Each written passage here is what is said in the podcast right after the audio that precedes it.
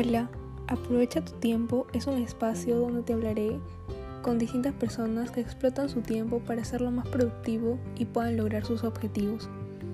Y juntos aprenderemos nuevas ideas, consejos, tips de motivación y hablaremos de lo que necesitamos escuchar para comenzar. Soy Adriana Jave y en este espacio te invito a escuchar, relajarte y sacar lo mejor de ti.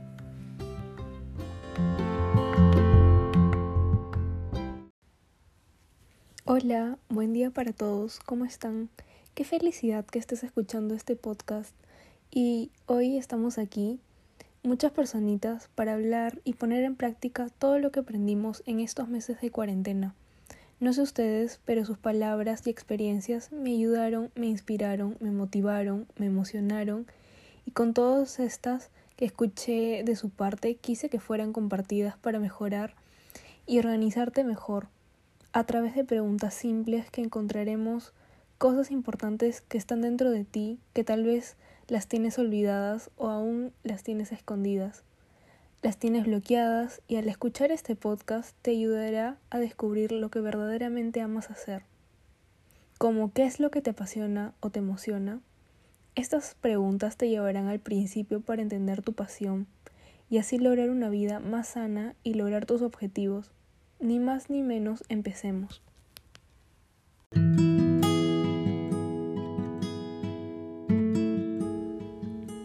Primero te voy a pedir que pienses en tres cosas que es lo que más te gusta hacer. No importa si no las haces o hoy en día ya no las practicas. No necesitan estar en orden y puedes responder con cualquier cosa. Y como consejo te pido que liberes tu mente vuele y realmente piensas en esas tres cosas que te gustan hacer, que amas con todo tu corazón y realmente te ponen súper feliz, alegre. En mi caso, es crear, escuchar música y contar mis experiencias.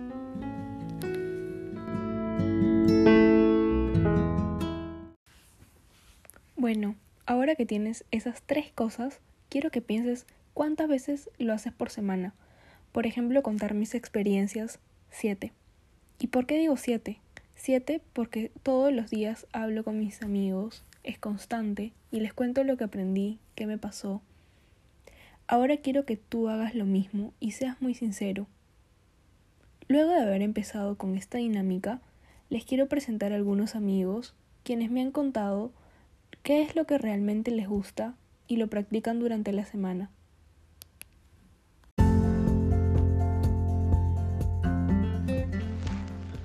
Hola, ¿qué tal? Me presento, soy Salvador Acevedo. También al igual que Ariana estudio Administración de Servicios en la Universidad de Piura. Y bueno, ¿cuál es una de mis pasiones o qué es de las cosas que más disfruto hacer? Es el fútbol. El fútbol es de esas pequeñas cosas que si bien nunca soñé con ser un profesional, es al mismo tiempo lo que más disfruto hacer. Es para mí más que un deporte, es una pasión, es un sentimiento He llorado por fútbol, he gritado por fútbol, me emociono por fútbol, me encanta jugar pichangas con mis patas, o bueno, cuando era posible hacerlo. Gracias a la pandemia es una de las grandes cosas que más amo y que a la vez me ha costado más dejar de hacer. Justo este año me tocaba ser capitán en mi categoría de fútbol y ha sido un poco difícil asimilar que ya no lo voy a hacer, ¿no? Este era mi año en el cual iba como que a demostrar eh, mi mentalidad, mi liderazgo frente a, los compañeros que he tenido durante años. Entonces sí me ha dejado un poco triste ya no poder ser el capitán de este equipo. Bueno, para hacer un poco más de memoria, me gusta el fútbol desde que nací. Eh, mi papá también le encanta el fútbol, le encanta jugarlo y él me ha transmitido parte de esa pasión. También algo que me he dado cuenta es de que yo solo he, he aprendido el fútbol, he sido muy autodidacta.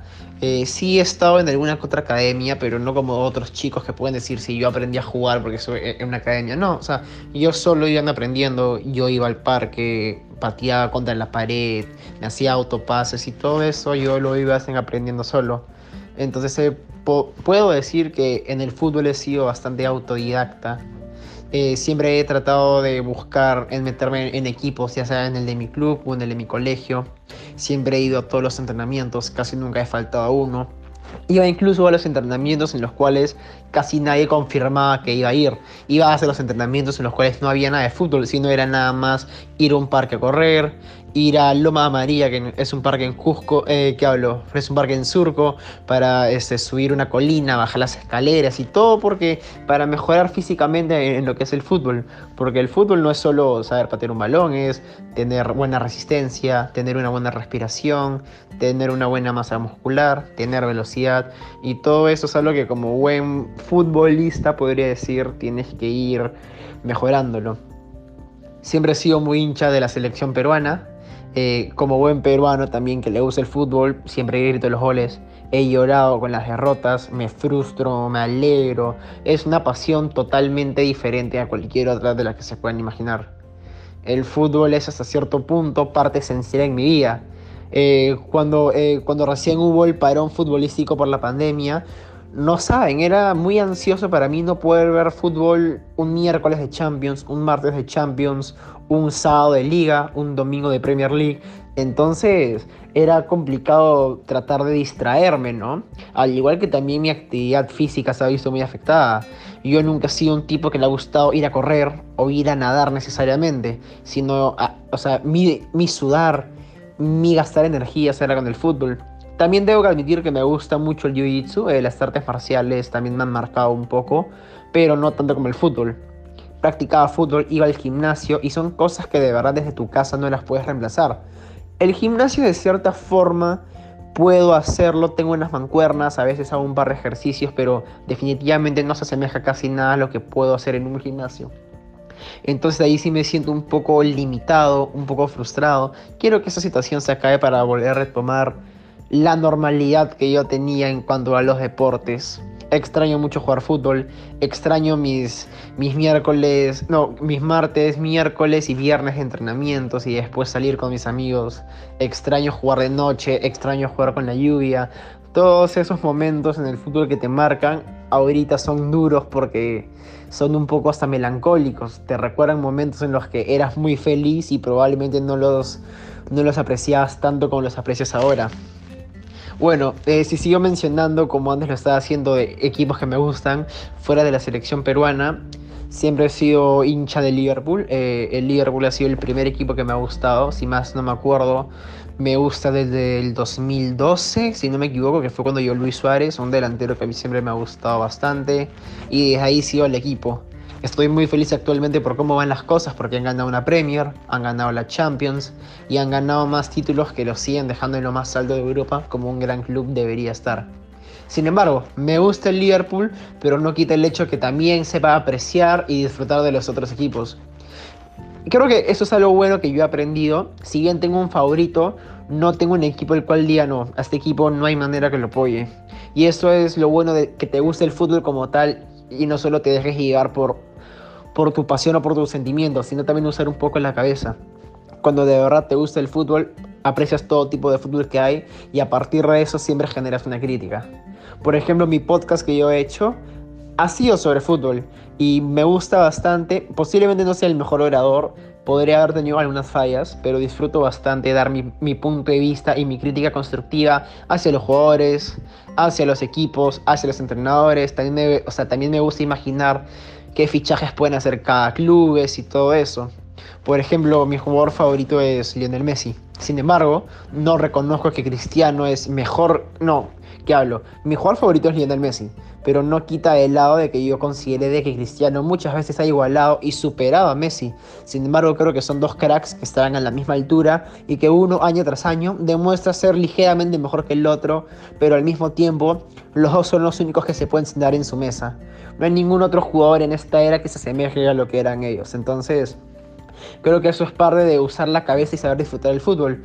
No dejarte llevar nada más por tus sentimientos, sino también saber disfrutar lo que te pueden dar los demás jugadores y los demás equipos.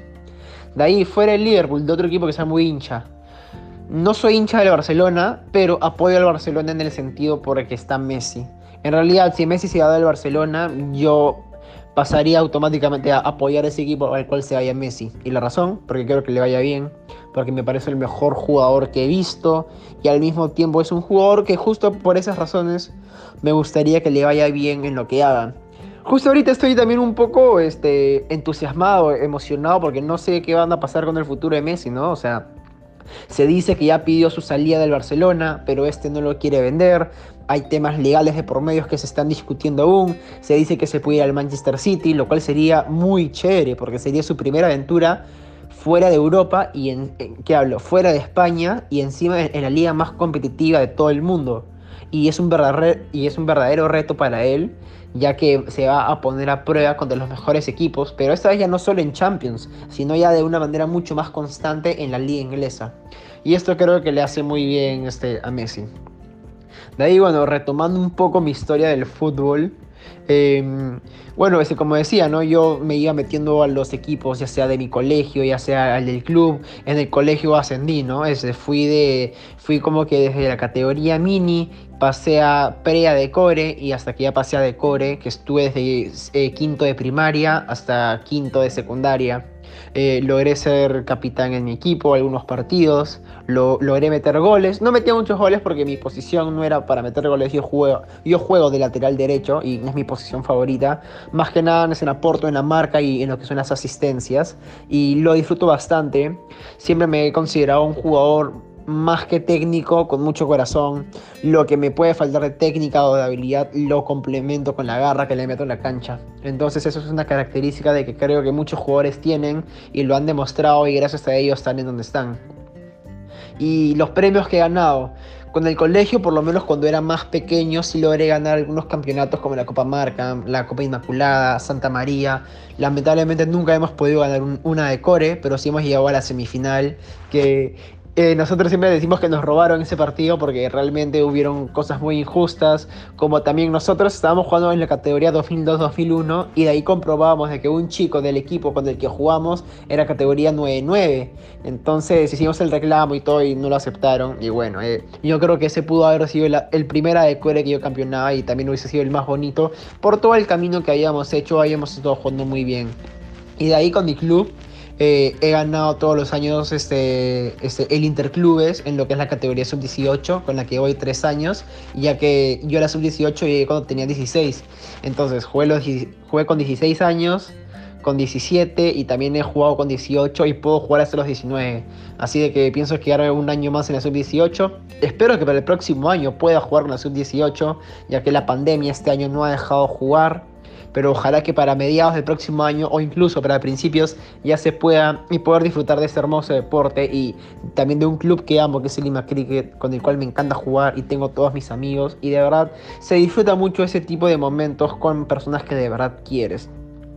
Y bueno, cosas que realmente me hagan feliz o que me enorgullezcan o que me hagan sentir pasión fuera del fútbol yo creo que diría este, en hacer el bien o también estar tranquilo conmigo mismo. Eh, siempre me ha gustado ser una persona bastante honesta, eh, que trata bien a las personas, ser bastante fraterno.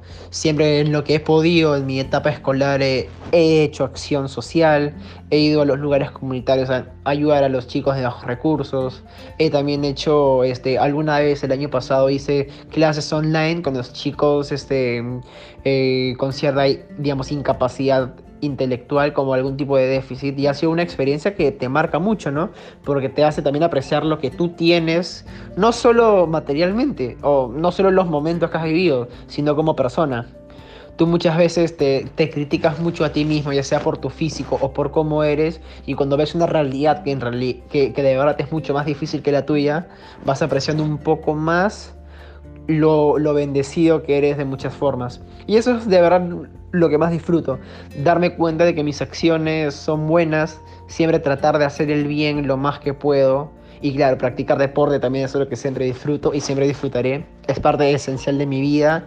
Y bueno, creo que eso ha sido todo y eh, espero que les haya gustado esta pequeña entrevista o esta pequeña biografía que les he dado.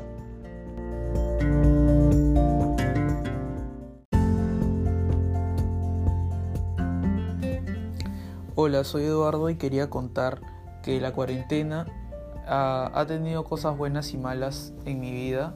Eh, al comienzo yo seguía manteniendo los mismos hábitos, seguía haciendo las mismas cosas y seguía teniendo los mismos pensamientos. Pero eh, con el pasar del tiempo y, el largo tiempo que tuve para reflexionar y pensar, eh, me di cuenta que habían cosas en mi vida que debía cambiar y de alguna forma considero que la cuarentena sirvió para eso, un poco para reflexionar y, darse cuenta de que a veces por, porque la vida corre tan rápido no nos damos cuenta de que a veces podemos estar haciendo las cosas mal. Y bueno, gracias a Dios se podría decir que este pare le ha servido a muchos para, para reafirmar su camino y, y también si no, no, estaban yendo por el buen camino, este, pues volverse a alinear. Eh, por otro lado, creo que eh, toda la vida me ha gustado componer eh, y creo que en la cuarentena eso me ayudó un montón, ya que de por sí pasaron muchas emociones por mi mente en todo este tiempo y el hecho de trasladarlo a una canción era, me, me liberaba bastante y me sentía mucho más aliviado. Aparte de eso, empecé a hacer bastante ejercicio y creo que es una manera eh, muy uh, saludable de liberar energía y, y, también de sentirte mejor contigo mismo porque el hecho de verte mejor y también este y también de sentirte con más energía te da, obviamente te, da un mejor eh, eh, ánimo y te da una, una mejor motivación, ¿no? A diferencia de, del comienzo de la cuarentena que me la pasaba solamente comiendo chatarra y jugando videojuegos y así. Aparte de eso también eh, el hecho de empezar a comer saludable eh, creo que también ha sumado bastante en mi vida porque este, de alguna manera siento que me da más energía, me hace sentir mucho mejor y siento que puedo concentrarme mucho más y que puedo hacer muchas más actividades en el día. Eh, bueno, en conclusión, creo que eh, no, me ha ayudado personalmente la cuarentena, me ha cambiado un montón y la verdad eh, definitivamente no definitivamente estaba escrito esto porque de no haber sucedido probablemente muchas cosas en mi vida que estaban mal habrían seguido estando así así que en mi caso me ayudó bastante la cuarentena y también la, y lo que me ayudó a aliviarla al comienzo y lo que sigue haciéndolo es pues la música y el ejercicio.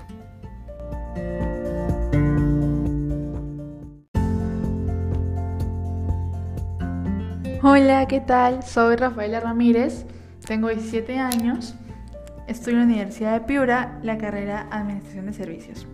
Bueno, en esta cuarentena en verdad lo que yo he aprovechado a hacer es darme un tiempo para mí y he podido descubrir diferentes cosas que puedo hacer y que me gustan hacer. Por ejemplo, he retomado a tocar violín, he retomado a tocar piano porque me habían comprado uno en Navidad, pero en verano no había tenido el tiempo de poder tocarlo ni meterme a ninguna clase. Entonces he aprovechado y ahora sé un poco más.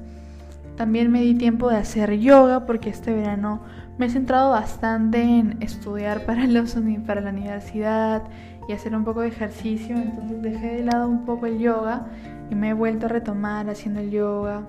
He visto un montón de videos, un montón de cursos gratis y en verdad es increíble. He dado tiempo para pintar, me encanta pintar, me encanta dibujar, me encanta todo lo que sea arte, como se han dado cuenta. Y también me he dado tiempo de investigar bastante sobre el medio ambiente porque yo soy fanática de todo lo que es cuidar el medio ambiente, de la conciencia ambiental, de la sostenibilidad.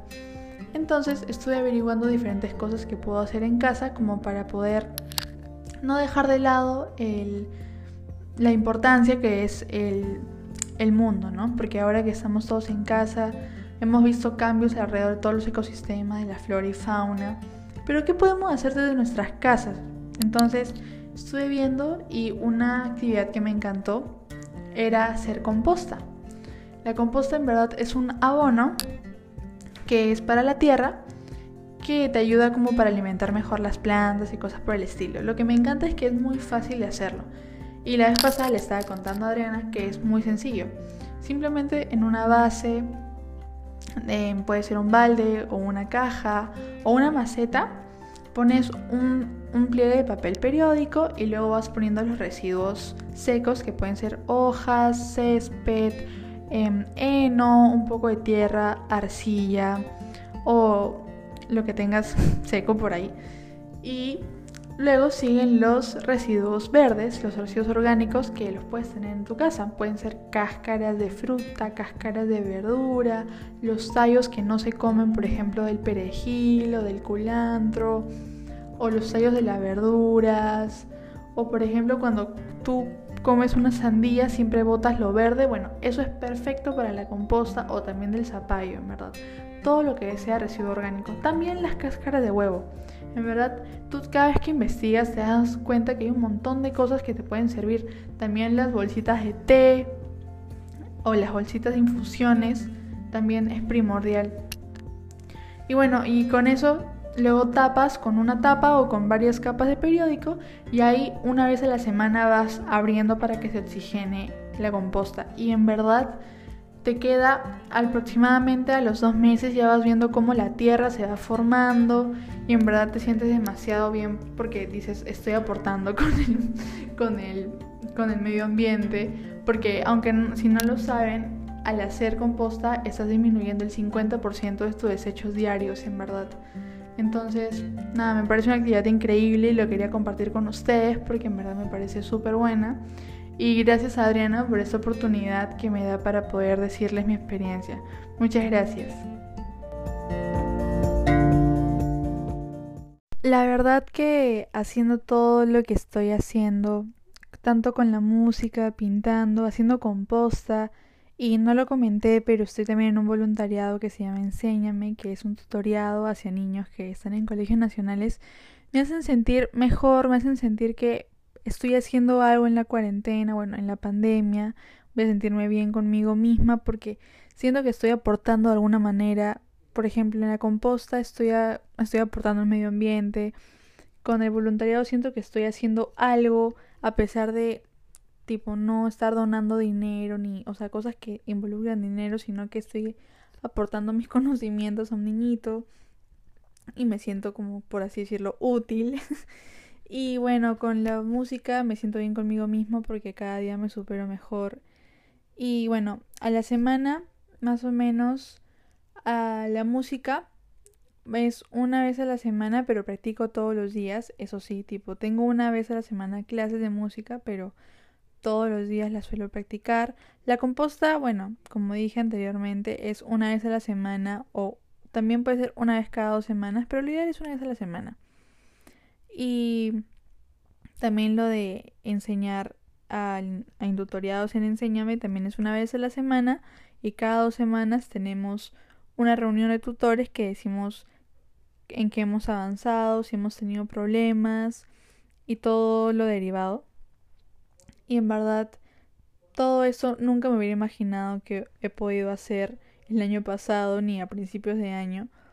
Entonces, siempre hay que ver el lado positivo de las cosas, hay que ver si estamos mal, ok, hay que levantarnos y hacer algo, hay que, no hay que quedarnos sentados, deprimidos, porque no ganamos nada. Mejor es, no sé, ver, descubrir cosas que nos gustan, probar cosas nuevas, no hay que ser tan monótonos en la vida, hay que, atrever, hay que atrevernos un poco más, hay que aprender a decir que sí, en vez de negarnos tanto a tantas cosas o dar por hecho que no nos va a gustar diferentes cosas. Y nada, en verdad espero que, que puedan incentivarse a hacer diferentes cosas, que prueben cosas nuevas, que no sean tan cerrados, que estudien cosas que les guste, averigüen, métanse a talleres. Si es gratis, escúchame, es gratis, métete con todo ya. y nada, en verdad espero les guste y un beso.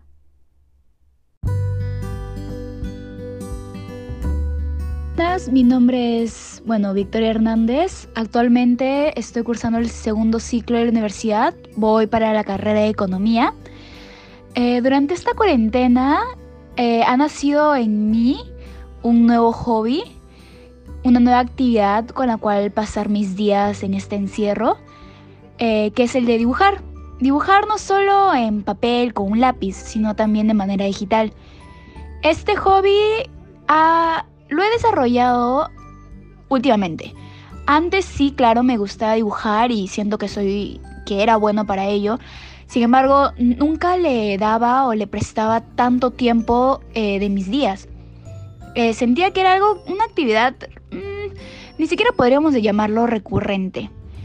Bueno, al iniciar esta cuarentena, este, fue bastante duro para mí, para mi familia, creo que como todos, porque la monotonía nos, nos azotaba, ¿no? Teníamos una rutina de la cual no podíamos escapar, inclusive si eso intentáramos. Entonces yo opté por también influencia de, de mi hermana, que me decía, intenta dibujar más, intenta dibujar más. Este, intenté otra vez descargarme un programa, un programa de pago eh, que se llama Procreate, donde puedes hacer dibujos, animaciones, videos, todo lo que tú quieras eh, en dibujo digital. Mi papá me regaló por Navidad un, un lápiz para el iPad y junto con eso eh, me incursioné a este, a este nuevo pasatiempo. Fue bastante bonito, bastante divertido, mejoré bastante, vi muchos videos tutoriales para, aprender cómo usar la plataforma, etc. En verdad, me gustó y me hacía sentir bien ir compartiendo mi progreso por Instagram, a mis amigos, a mis amigas, para que ellos vayan viendo cómo eso que ellos sabían que había en mí, que dibujaba más o menos bien, seguía existiendo e inclusive lo podía hacer mejor. Eh, me encantó tanto así que este, comencé a invertirle más tiempo y noté que quizás no, no sería acá Picasso, pero si me esfuerzo creo que puedo hacer trabajos bastante bonitos y que me llenan emocionalmente y me satisfacen, ¿no? Me gusta ver cómo este, toda mi mejoría. Entonces comencé a invertirle más tiempo y me di cuenta que era también una forma de relajarme, estar pintando, estar dibujando. Yo podía ir a mi paso, o sea, no, nadie me apresuraba. Yo podía primero hacer un dibujo, luego cansarme e iniciar otro, pintar en un dibujo pasado, pintar uno nuevo, etcétera, etcétera. Fue algo que verdaderamente eh, me encantó y actualmente lo utilizo también como una especie de terapia me desestresa a tan nivel que ya ni me acuerdo que estamos encerrados. Ahora yo duermo pensando, mm, eh, mañana quiero terminar este dibujo que dejé a medias, o mm, mañana quiero dibujar otra cosa. Eso en verdad no tiene precio. Eh, lo hago bastante regularmente. Al día eh, invertiré algunas, mm, yo que sé, unas dos horas en dibujo. A veces lo hago, mm, voy a ser sincera, a veces lo hago durante clases, pero siento que eso también en cierto modo me mantiene presente, porque sé que muchas personas, muchos compañeros me han contado de que ellos no pueden quedarse en un lugar, entonces se paran, caminan, hacen lo que sea y ignoran sus clases. En cambio, yo siempre estoy en el mismo lugar, escuchando mis clases y al costado estoy con mi tablet dibujando. Eh, bueno, no sabría con exactitud cuántos, decirte cuántos dibujos he hecho en toda esta cuarentena. Quizás un alrededor de 20, 25 completos con dibujo, trazo, este, pintada y todo. Eh, ahora veo mis primeros dibujos que hice al inicio de la cuarentena y me da vergüenza. Pero en sí siento que este hobby me ha ayudado bastante. Eh, estoy feliz de compartir mi, este, mi proceso por Instagram, por TikTok, haciendo TikTok, subiendo videos y todo eso. Así que sí, básicamente es eso. Y, y, estoy feliz porque veo que muchas personas no tienen ese tipo de actividades que puedan hacer en casa y se estresan bastante debido a esta cuarentena. Así que yo me siento bastante afortunada de haber encontrado algo que me completa, que es pleno y me hace feliz. Eso sería todo, creo. Gracias.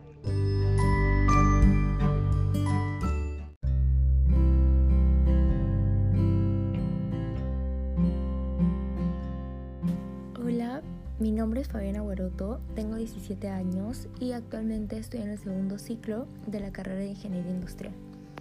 Uno de los hobbies que desarrollé en esta cuarentena fue el de hacer ejercicio constantemente, ya que antes sí hacía, pero no era algo constante, hacía una semana y luego lo dejaba, y luego volvía y luego lo dejaba, lo cual no era como que muy sano, no me permitía ver los resultados deseados. Pero en la cuarentena pude mejorar esto, lo cual me ayudó con mi constancia y mi perseverancia a alcanzar lo que quiero. Eh, Todo comenzó porque al inicio de la cuarentena eh, había mucho estrés, las noticias cada día eran más deprimentes y sentía que tenía que hacer algo para cambiar mi estado de ánimo. Entonces decidí probar una de las rutinas famosas de Clothing y esto me ayudó a mejorar ya que empecé a hacerlo día a día y ella como que en los videos eran súper motivadores, lo cual ayudó a que se forme en mí como una rutina y, una, y un buen estilo de vida. Después cuando empecé ya la universidad, eh, seguí con esto porque me liberaba del estrés que tenía de la carga estudiantil, por así decirlo. Y, y, me ayudó mucho en esta cuarentena y no creo que lo dejé cuando, cuando ya pueda hacer, pueda, haya una vida normal, no creo que deje de hacerlo. Porque es como que formó en mí un hábito y es un hábito totalmente sano. Entonces, es algo bueno, ¿no? Que me dejó la cuarentena.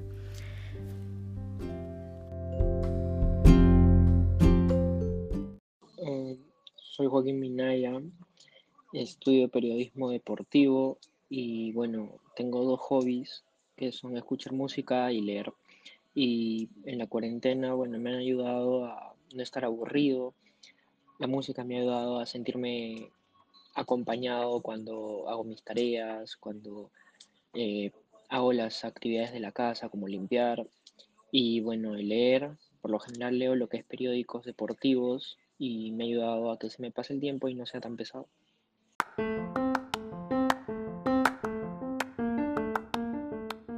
Hola, mi nombre es María Melgo de la Flor y estoy en el segundo ciclo de la carrera de Derecho. Una de las cosas que más he podido desarrollar durante esta cuarentena ha sido practicar el debate. El debate es una de las cosas que más me gusta, no solo porque tenga que ver bastante con mi carrera, sino que siento que puedo expresar distintos tipos de opiniones que tengo acerca de determinados temas y también poder generar mayor fluidez en las conversaciones que tengo con las personas, sean mayores que yo, sean menores. Siento que se puede dar una conversación mucho más fluida, mucho más rica, por así decirlo. Entonces, el debate me ha ayudado bastante a relacionarme con las personas y durante la cuarentena he podido desarrollarlo más. Por ejemplo, he podido practicar más lo que es la lectura. La lectura es bastante importante para poder debatir, para poder tener fuentes a las cuales apoyarte al momento de generar argumentos. Lo que he podido lograr con todo este tiempo que hemos estado encerrados ha sido probar distintos tipos de textos, leer de todo, de cualquier tipo de información que sea importante no solo para un debate en específico, sino que para tenerlo en mente para cualquier tipo de conversación. Cosa que así el debate fluye sobre el momento que este ocurra, por así decirlo. Entonces, al tener información, al aprender un poco más de cada cosa, se puede generar un debate en cualquier momento y se tienen las fuentes por las cuales se puede formar argumentos. Es una de las cosas que más me gusta. Desde pequeña siempre me ha gustado debatir, me parece algo demasiado divertido. Y he participado en distintos debates en los cuales también me ha divertido bastante. Una de las cosas que más me gusta de esto es no solo que puedes expresar lo que piensas, sino que puedes escuchar otros puntos de vista diferentes a los que uno tiene. Por ejemplo, acerca de temas controversiales. Yo puedo tener un punto de vista y otra persona puede tener otro, y puede que el punto de vista que yo tenía, a comparación del otro, se pueden hallar distintos puntos en común como distintos puntos en contra, en los cuales podría utilizar un punto como el otro.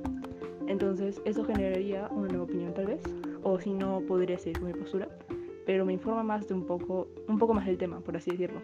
Por ejemplo, puede que una persona sepa más de lo que yo sabía, lo cual así también aprendes.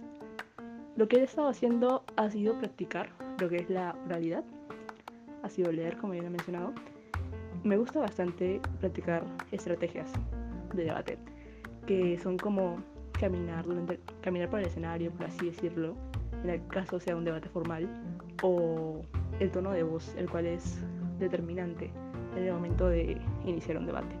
Por ejemplo, el tema de voz podría ser qué tanto enfatizas la voz cuando hablas de un argumento central, qué tanto vas bajando la voz cuando quieres que en verdad se te escuche y la gente preste más atención a lo que dices, ¿no?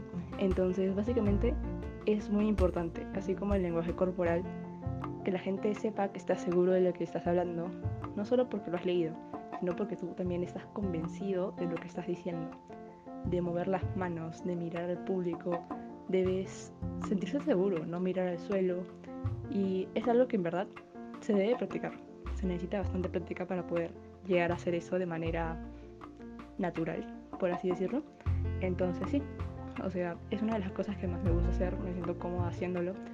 Y una de las actividades es hablar mirándome al espejo, o si no, también podría ser... mm, en lo que está también es escribir ensayos. Se puede escribir ensayos con distintos puntos de vista, leer revistas, artículos de opinión, escribir unos propios, o inclusive hasta meter las redes sociales y practicar como si fuera un debate. Pero eso más que nada la parte escrita, la parte de formar opiniones, de contraargumentar de manera veloz, que es bastante importante igual, y sobre todo es el control emocional, un punto muy importante en lo que es el debate. Una persona no puede simplemente alzar la voz para que el argumento sea mucho más, por ejemplo, decir lo que es más contundente por el hecho de levantar la voz.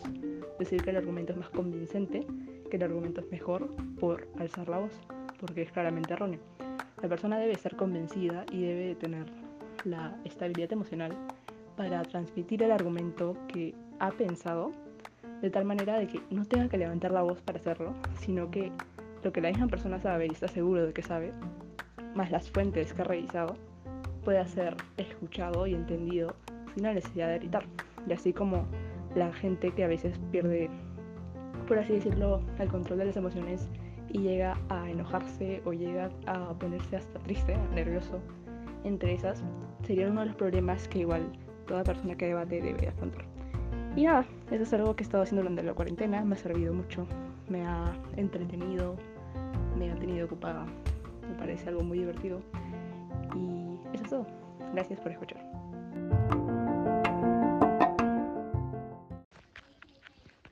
Hola, soy Adriana La Torre. Tengo 18 años y estudio en la Universidad de Piura. Hace meses descubrí algo que me hace feliz y ayuda a los demás. Durante la cuarentena se creó Enséñame y yo decidí formar parte del voluntariado, el cual consiste en poder ayudar, acompañar y reforzar como un alumno de bajos recursos todo lo que aprenden en el programa del Estado Aprendo en Casa. Ver que mi alumna haga sus tareas con tanta ilusión, esfuerzo, dedicación, me motiva a mí ser mejor persona. Me sorprende ver cómo poco a poco el voluntariado va creciendo cada vez más. Actualmente el voluntariado se encuentra en siete regiones distintas del Perú, brindando así mucha más ayuda a niños. Esta experiencia, sin duda, ha sido la más gratificante de mi 2020. Gracias Enséñame, he tenido suerte de conocer a muchos voluntarios más y también conocer a la pequeña Itza, quien es mi alumnita y compañera. Además de formar parte de este voluntariado, en mis tiempos libres me dedico a la repostería. Es algo que me encanta hacer con mi mamá y en un futuro me encantaría abrir mi propio negocio de pastelería. Algunas cosas que me encantan hacer son croissants, queques, cupcakes y galletas. Ah, y brownies, que me salen riquísimos. Normalmente, después de clases, suelo preparar algún postre con mi mamá, pero no todos los días, claramente.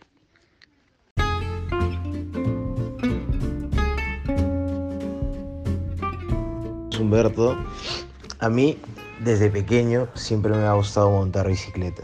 Me acuerdo que tenía cuatro, cinco, cinco, seis años, perdón, y, y mi papá me compró mi bicicleta. Al principio eran, eran con, con estas rueditas que van a los costados, no en la llanta de atrás.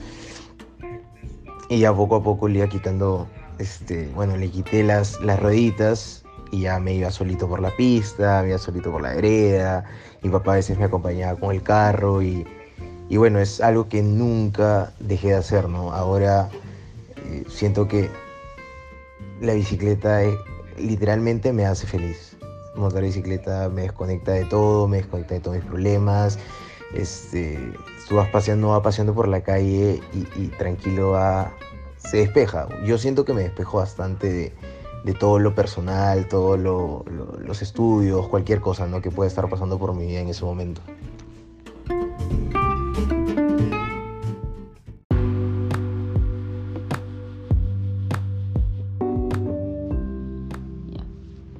Nombre es Ana Paula Noriega y hoy vengo a explicarles y hablarles un poco acerca de mi historia en el baile.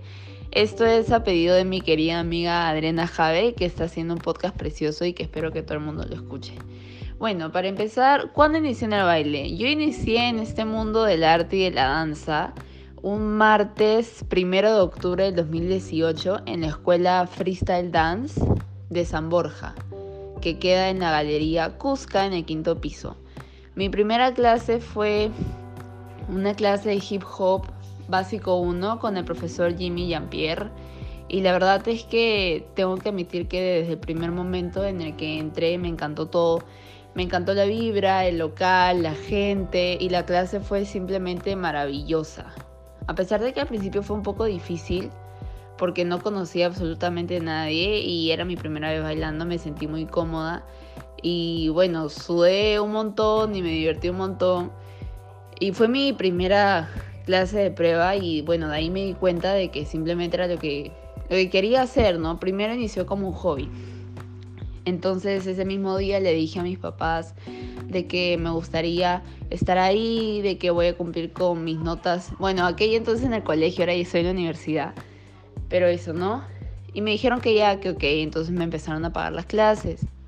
Conforme fue pasando el tiempo, me di cuenta de que realmente el baile y, bueno, la danza es lo que más me gusta hacer porque puedo expresar muchas cosas a través de ella y además me hace muy feliz. A raíz de esto fue de que inicié mucho más fuerte en lo que es entrenamientos y distintos géneros del baile. Y hubo un tiempo en el año pasado, 2019, que iba de días lunes a jueves, casi todas las tardes, una hora dos horas. Esos fueron pequeños como baby steps que me aseguraron de que lo que realmente yo quiero hacer en la vida es bailar. Quiero ser profesora, quiero ser maestra, quiero tener mi propio estudio de danza para poder enseñarle a la gente lo que yo estoy aprendiendo. Yo sé que aún me falta mucho por aprender, pero en verdad es algo que disfruto muchísimo. Pero bueno, Inicié así y ahora pues ya voy casi, ya está a punto de cumplirse un año nomás, en un mes se cumplen, perdón, se cumplen dos años de lo que estoy haciendo, que me encanta.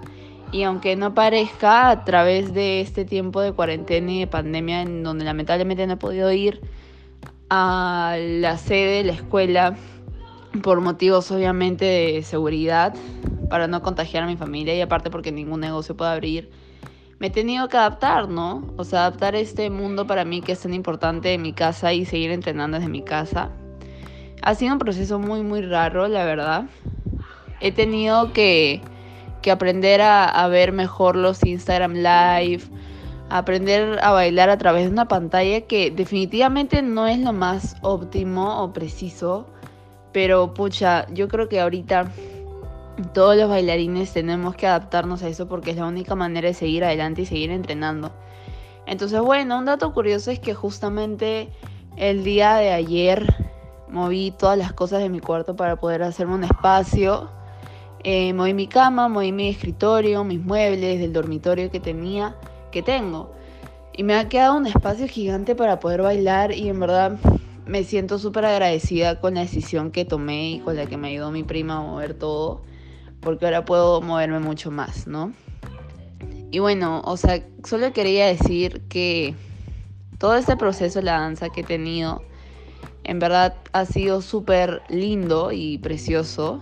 Ha sido una de las mejores cosas que me ha podido pasar y me ha forzado muchísimo para poder hacer todo lo que hago. Ahora ya después de dos años de haber entrado en freestyle, eh, practico géneros, ya no solo hip hop, sino también practico eh, ballet, lyrical jazz, danza contemporánea. En verano, cuando no había en las escuelas, hacía reggaetón intermedio, hacía street jazz intermedio.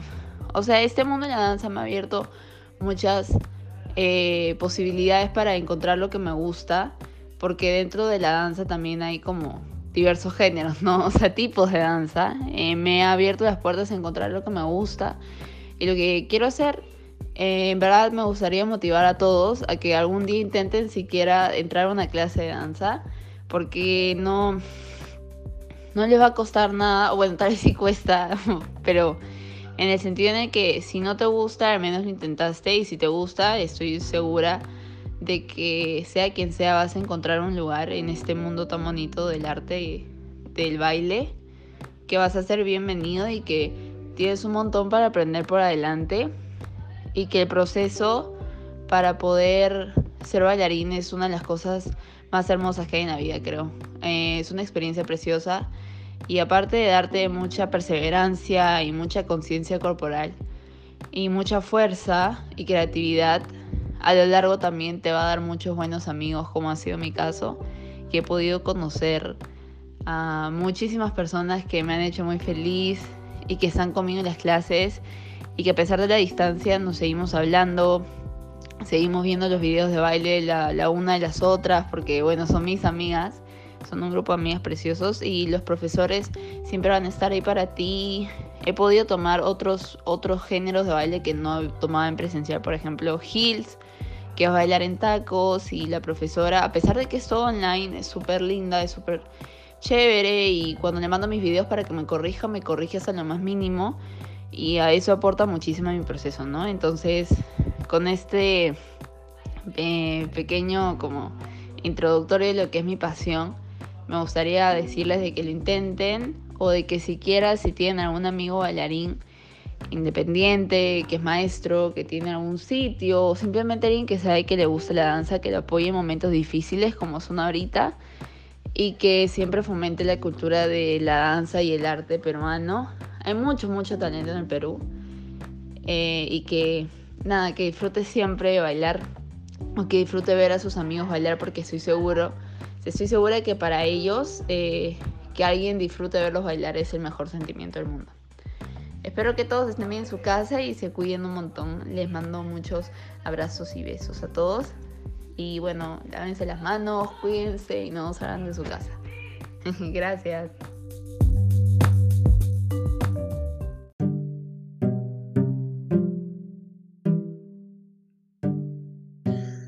Nombre es Juan Carlos Mejía y estudio la carrera de Administración de Servicios en la Universidad de Piura. En la presente cuarentena, lo que más he hecho ha sido leer, leer mis libros favoritos de los autores que más me gustan, tales como Mario Vargas Llosa o Alonso Cueto, y de igual manera Fernando Ampuero. También lo, lo, lo que suelo hacer mínimo unas tres veces a la semana para tratar de despejar la mente y estar más tranquilo es reunirme con mis amigos del colegio vía Zoom para conversar un par de horas y así poder distraernos y divertirnos un rato.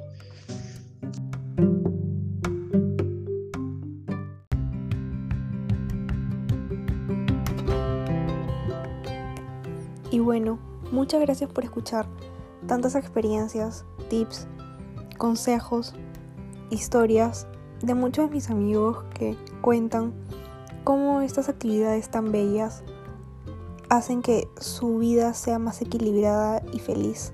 Espero que puedas encontrar lo que a ti te apasiona, lo que te hace feliz y sacar la mejor versión de ti. Y eso es un hasta pronto, porque espero que te haya gustado mucho y regreses a escuchar este podcast. Muchas gracias, Adriana Jave.